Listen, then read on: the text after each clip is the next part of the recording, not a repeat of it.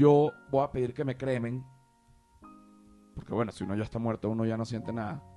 Igual, si ahorita digo que voy a que pido que me cremen, por favor verifiquen que estoy muerto, Silvia. Porque de repente prenden el horno. Bueno,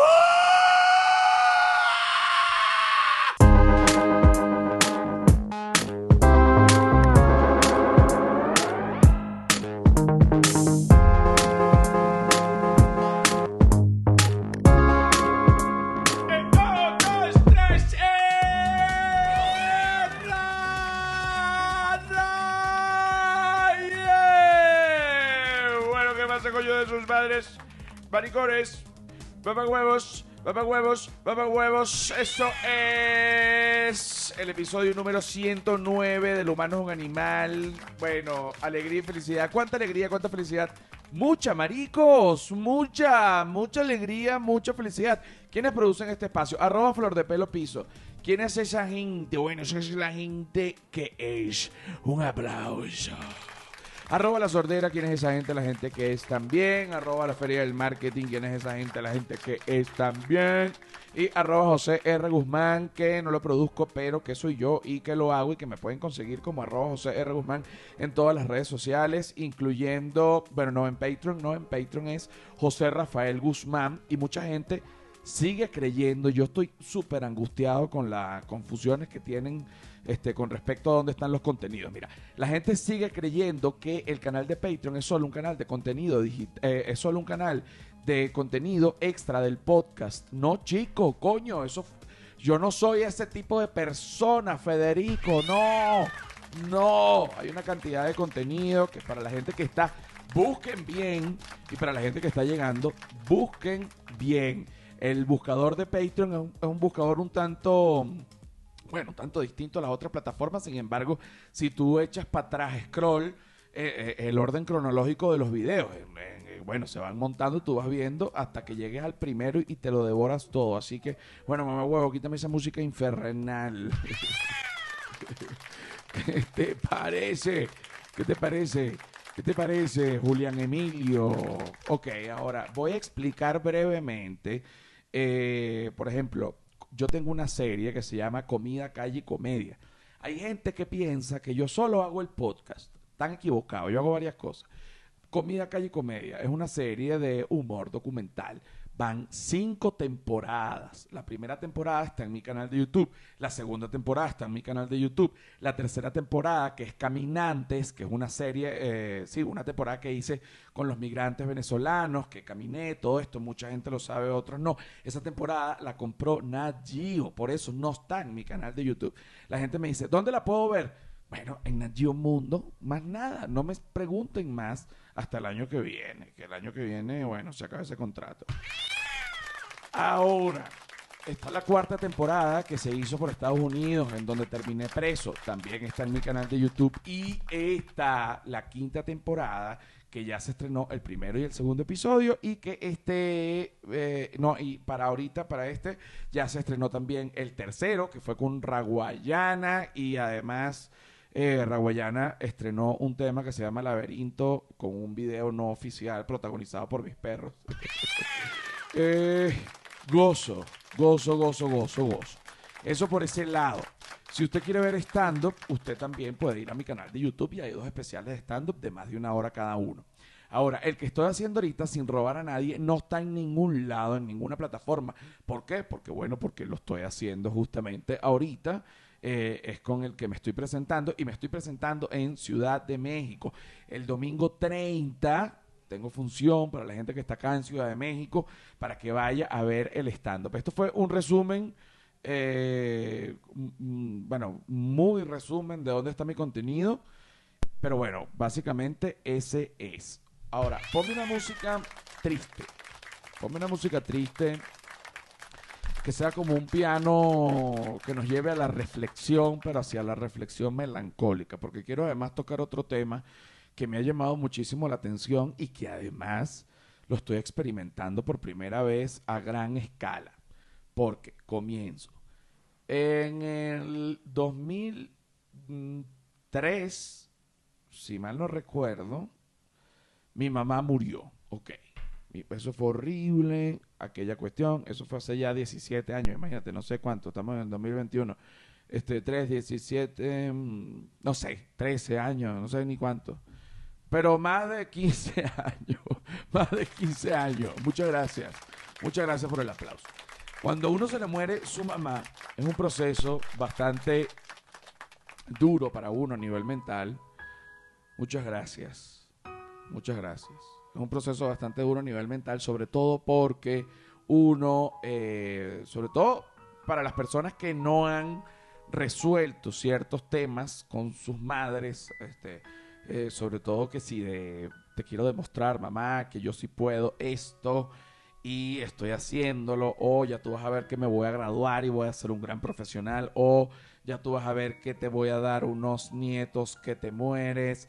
Y bueno, la verdad es que de repente la mamá se muere y se murió. Este, y, y en ese sentido es muy parecido a, la, bueno, a una mascota, que, a un perro. De repente tú estás así queriéndolo y, se muere y tú sufres. Ese, ese tipo de cosas pasan, ¿no? Eh, y bueno, cuando se muere una mamá es normal que la gente que está a tu alrededor, que se le muere una mamá o un papá, te pregunten, oye, ¿cómo es esto? Oye, ¿cómo es aquello? Oye, mira lo que me está pasando. Tengo otro primo que se le murió su mamá y entonces yo fui como prácticamente un mentor post-mortem materno eh, y diciéndole, no, ahorita vas a sentir primero mucha rabia, ahorita vas a sentir esto y aquello, porque cuando eh, se muere un ser querido, sobre todo una, una mamá que es tan importante, eh, o un hijo para una madre, en, en fin, cuando hay una desaparición, hay un proceso que se llama el proceso de duelo, y este proceso de duelo tiene unas fases, y estas fases las experimenta todo el mundo, esto está estudiado por la psicología, por la psiquiatría, y esto es así. Y aunque no me sé eh, el orden perfecto de las fases del duelo, en este momento tenemos que invitar a nuestra experta en fases, Silvia Patricia. Aquí está Silvia Patricia, nuestra experta en fases, sobre todo, no solo fases, sino fases de duelo. ¿Cómo estás? ¿Qué tal? ¿Qué tal? Tú has sufrido pérdidas, este, como todo el mundo, ¿no? Evidentemente. Sí, pero creo que todo, o sea, eh, muy joven, o sea, no he tenido como... Eras muy niña. Sí, entonces las experiencias no las he... Supongo que si ahorita pasa algo, creo que lo viviría distinto. Lo vivirías distinto, pero Claro. igual podemos hablar primero de las fases del duelo, ¿no? Sí, Ok. son varias. Supongamos, se te muere tu papá, tu mamá, o, o sencillamente eh, puede ser también una ruptura amorosa, terminaste con tu pareja, o se muere una mascota, o también una ruptura laboral, que muchas Esa veces sí la viví bien. que- que es un que igualito es una fase de duelo. Por ejemplo, Claro. eh, te, te botan de un trabajo o cierran el lugar en donde estabas trabajando y no fue tu culpa, sino que simplemente cerró y quedas como mm, así, pues como tu sientes que en ese momento tu vida no tiene tanto sentido porque eh, como iba viniendo de la noche a la mañana te, te lo Pierdes cambian algo, pues pierdes, pierdes algo, algo. valia- Exacto. valioso. El duelo es cuando pierdes algo. Incluso, incluso, Silvia Patricia le robaron una bicicleta. Aún, Sí. casi un año después, ya teniendo otra bicicleta, Silvia ve todas las bicicletas negras para ver si es su bicicleta antigua. Yo tuve un duelo de bicicleta, lloré como un día entero que tú ya no sabías qué hacer. No, no solo lloraste un día entero, lloraste como seis semanas. este, y además, después no, que, no querías montar bicicleta porque te estabas castigando. Sí. Y después, además, no querían que volver a tener otra bicicleta, entonces no, que no quería. Entonces después uno regala la bicicleta, pero tú dices, bueno, pero para que tenga otra bicicleta, porque imagínate, si no, como es. Entonces que no, que no, que no me lo merezco. Que, que- entonces yo digo, pero bueno, chama, o sea, esto, esto, tu castigo me está afectando. tu castigo me afecta. Pero bueno, ¿cuáles son las fases del duelo? Ok, bueno, la primera es la negación. Ajá, como que no pasó. Sí. Pero no pasó, no es que te dicen no pasó, sino como que no has caído. Yo lo veo como sí, que como no has que caído. aún no creo que esto sea verdad. O es como si esto fuese una pesadilla. Exacto. Por ejemplo, cuando se murió mi mamá, la primera semana fue así como que, pero esto pasó, esto esto está pasando, pero como que todavía no has caído. Exacto, como que, ¿sabes? Puedes estar eh, eh, de manera mm, bloqueado, bloqueando lo que está pasando. O sea, como que no, esto no, no, lo, no lo voy a asumir. Y puedes en ese momento caer en borracheras o en drogas. Sí.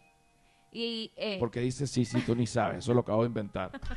Pero bueno, pues, estoy seguro que también no, sí. vale, claro que sí. O Bueno, sea, claro. buscarás algún refugio Buscarás algún refugio que y no, te aísle. y no será sísmico. La segunda fase es la ira.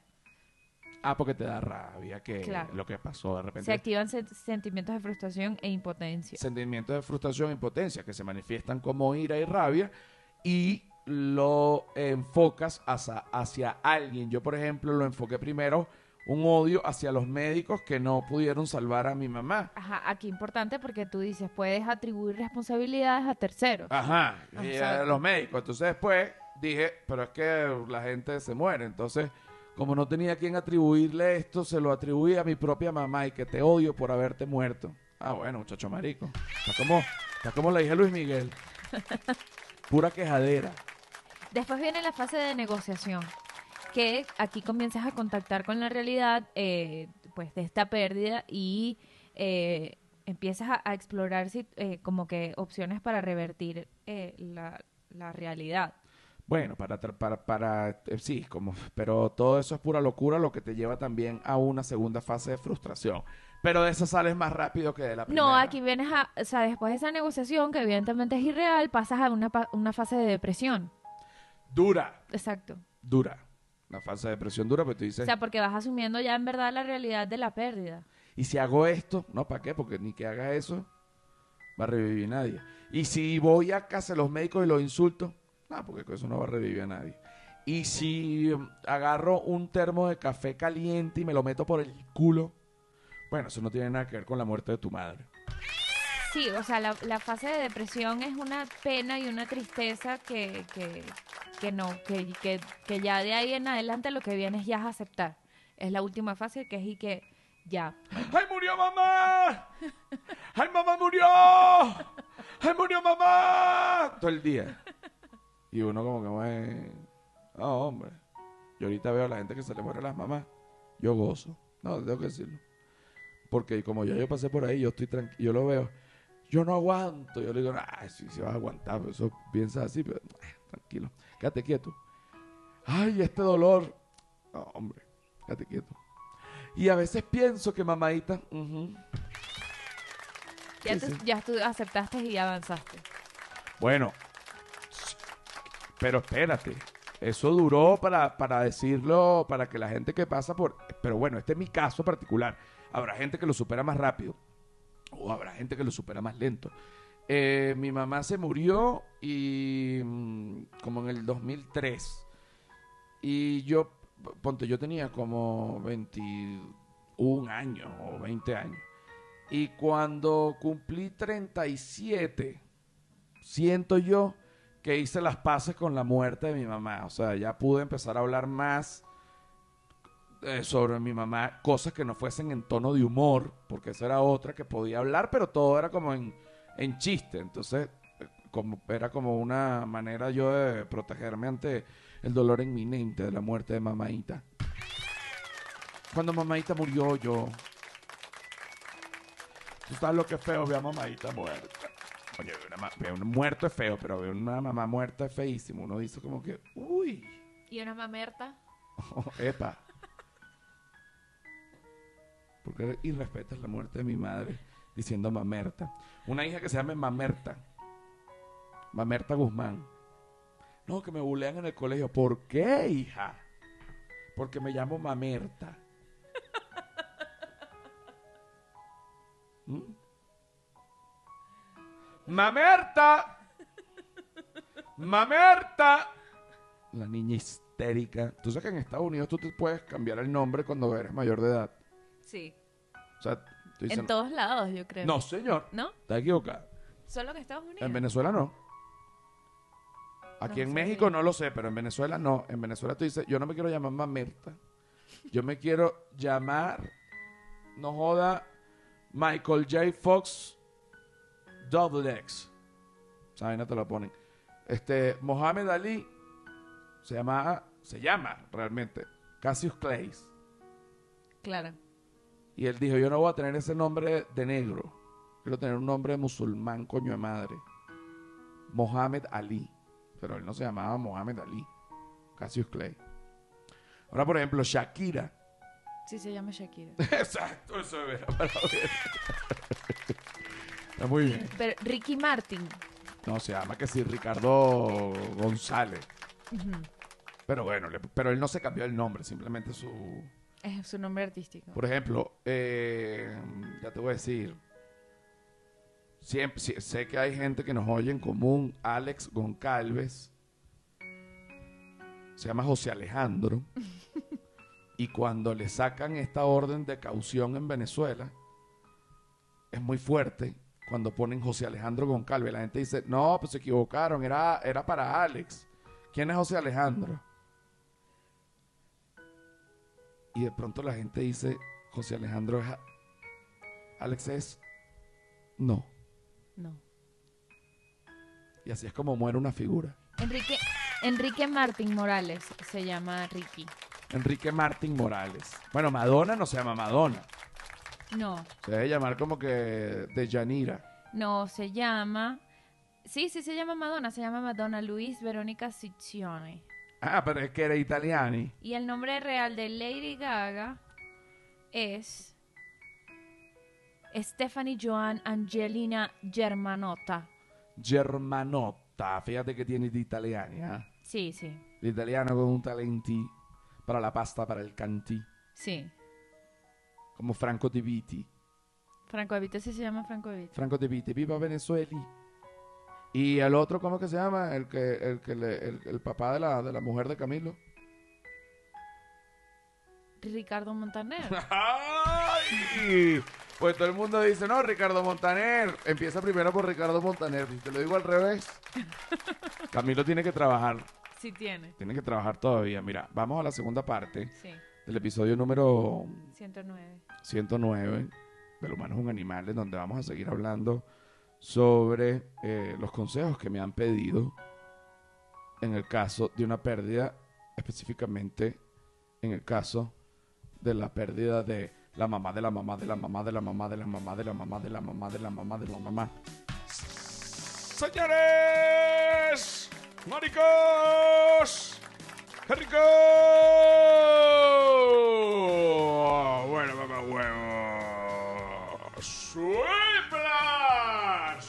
Whiplash.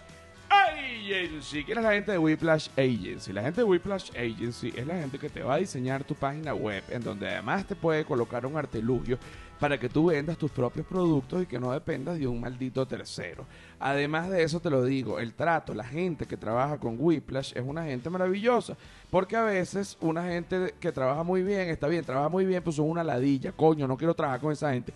Yo quiero trabajar con la gente que trabaje bien y que además sean gente de pinga, esa gente de Whiplash, no joda. Y en ese momento, cuando tú te das cuenta del poco de grosería que tú dijiste, tú dices, coño, Whiplash es la vulgaridad hecha excelencia. Whiplash. Qué rico fue eso. Ahora ponme. Ahora ponme los tambores. Ahora ponme los tambores. Ahora ponme los tambores. Súbele un poquito más. Súbele un poquito más al tambor. Súbele un poquito más. Ay, qué rico. Súbele un poquito más súbelo poquito más, ay que rico, súbelo poquito, manga de mando que la paquito, toca, toca, orangután, tan, tan, tan, orangután, tan, tan, tan, tan, tan, tan, tan, tan. Mira, la gente de orangután, esto es una maravilla. Está orangutan care and orangutan provoke.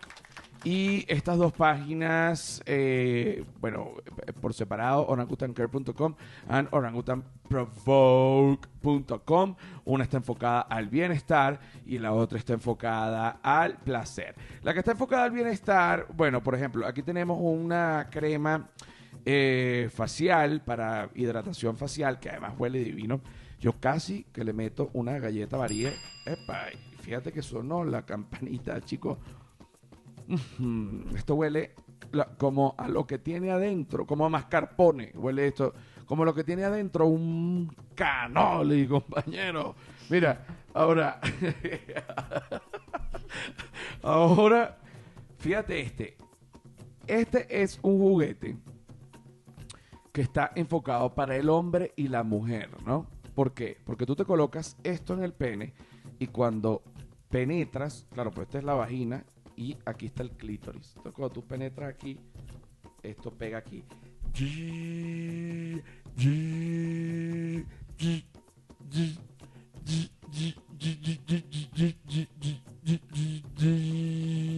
Y si ustedes quieren tener un 10% de... Es un 10%, ¿no? Un 10% de descuento en la compra de cada uno de estos productos para que te los claves rico. Humano animal es el código, ¿no? Humano animal. Tú te metes, vas a comprar, pero tú metes por el código humano animal 10% de descuento. Welcome to the fucking jungle, mamagüevos. Mira. Te voy a decir una cosa y tengo que explicar una vez más porque hay gente que no está de verdad que no, no lo termina de entender y es súper, además es súper difícil este, tenerlo, al menos para mí. Es importantísimo que la gente se suscriba al canal de YouTube y se tiene que suscribir al canal de YouTube porque esa es la manera de hacer, de, eh, o sea, es la, es, es la mejor ayuda, es la ayuda más rápida.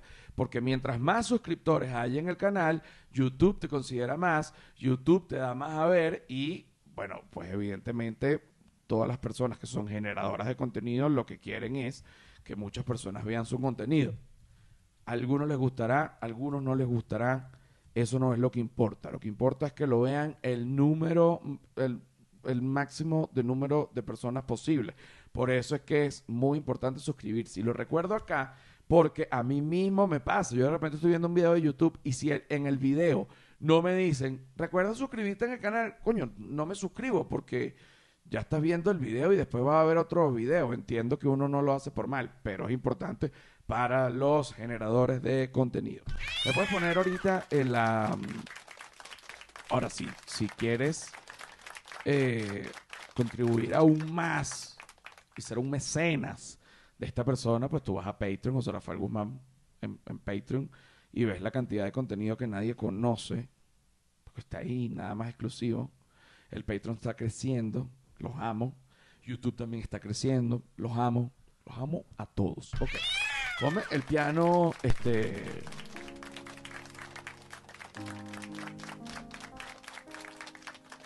Volvemos a la muerte de una madre. Porque la muerte de una madre no es algo fácil. La muerte de una madre es de esos sucesos que te parten el corazón. No te dejan vivir en paz por un tiempo. No le enseñes esto a mamá, no le enseñes esto a mamá, mamá no va a conocer los nietos, no le corresponde, chico, a mamá ahorita. Pues mamá está muerta, seca. Como un palo, iba a decir.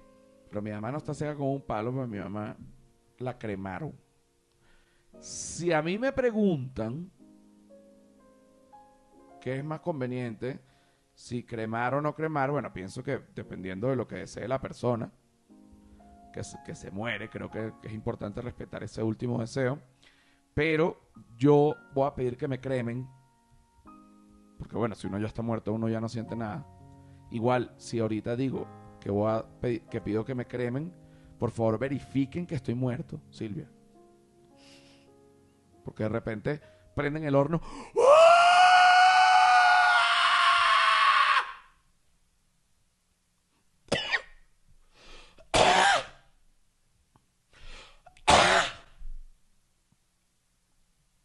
Pero ya, tarde.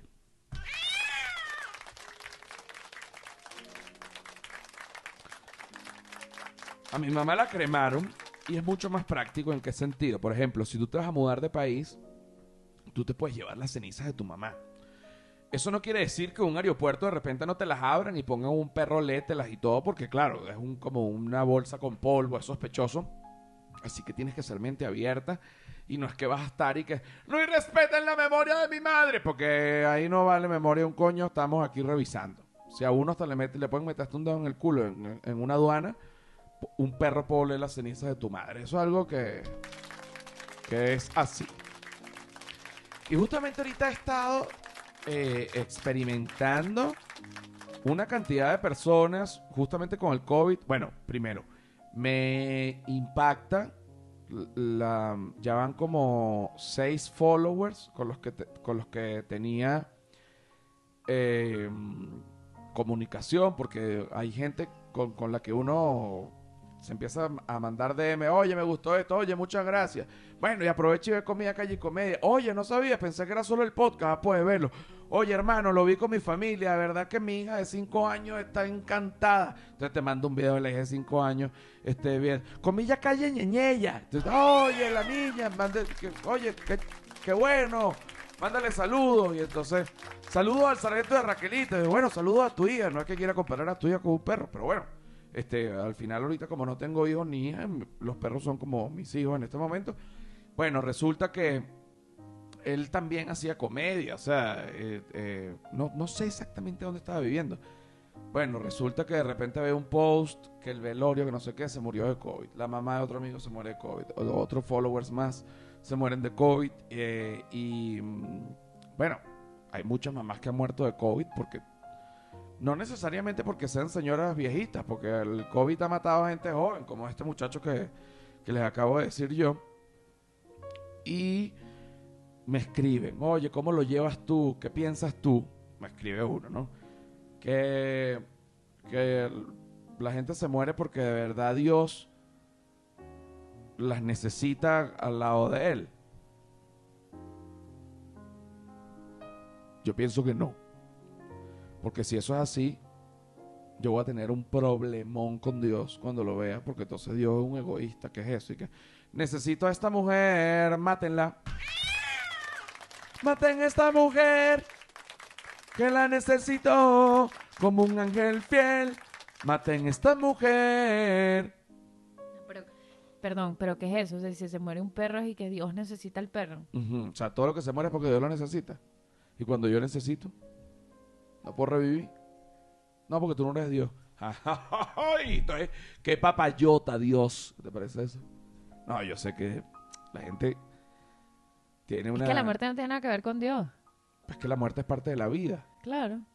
No es que, que cada vez que se muere alguien que es porque Dios lo llamó. Se muere alguien por- porque se muere. Hay gente que se muere muy rápido con accidentes. Hay gente que se muere viejita. Hay gente que se muere rápido con enfermedades, también terribles. Hay gente que se muere medio vieja con enfermedades, también terribles. Pero realmente lo ideal sería morir súper viejo, como de unos 1300 años, en una cama. Este, Como el hombre bicentenario. como el hombre bicentenario. Y yo voy a luchar. Yo cuando esté a punto de morir voy a luchar, voy a tratar de no morirme. Y voy a actuar varias veces como que me morí. Para que se asusten y abro los ojos y hago... Ah, ah, pues ya así me voy a morir. Qué bajón la muerte. Sí, Qué la- bajón. La muerte es terrible. Es terrible. Pero bueno, esta, este muchacho me pregunta, ¿tú crees que es que Dios? No, yo no creo eso. Yo lo que creo es que la gente se muere y ya. Ok. ¿Cómo lo llevas tú? Yo le dije, mira, ¿tú tienes mascotas? No. Le dije, te voy a recomendar, esta es la- mi recomendación, adopta un perro, porque cuando tú adoptas un perro este, y estás pasando por una depresión, eh, bueno, pues automáticamente tu cerebro entiende que tú estás cuidando a una criatura que depende de ti y eso hace que tú salgas adelante mucho más rápido inconscientemente. Eso es así, eso está estudiado este, y eso no lo voy a discutir, ¿no? Y entonces le digo, además, este, ¿sabes? La vas a pasar bien, tus hijos la van a pasar bien y de esa manera, pues, vas a entender y vas a agradecer que las mamás duran mucho más que el perro, porque cuando el perro se muera, también vas a sufrir y créeme que no fue porque Dios quiso estar con ese perro. Es una manera muy bella y muy sabia. La gente que da su propia opinión sobre su propia opinión. Es una opinión muy sabia y muy elevada la que acabo de dar. Y esta es también una opinión sabia y elevada. ¿Mm? Esta música me tiene tristísima. No, bueno, porque la gente muere y hay que... es el momento de, este, de, de cuando la gente muere. pues. Imagínate cuando tú te mueres. Tú te tienes que morir después que yo. Porque si no, ¿Quién? tú chica. Porque si tú te mueres antes que yo, voy a hacer que los policías me maten. O sea, voy a salir a la calle desnudo con un palo y que mi muerte sea viral. Como que, ay, la José la perdió. Y al final, como que épico. No, O sea, La no. gente va a pensar que la perdí y en mi mente es épico. No. ¡No te mueras, Silvia! ¡No te mueras! ¡No te mueras, Silvia!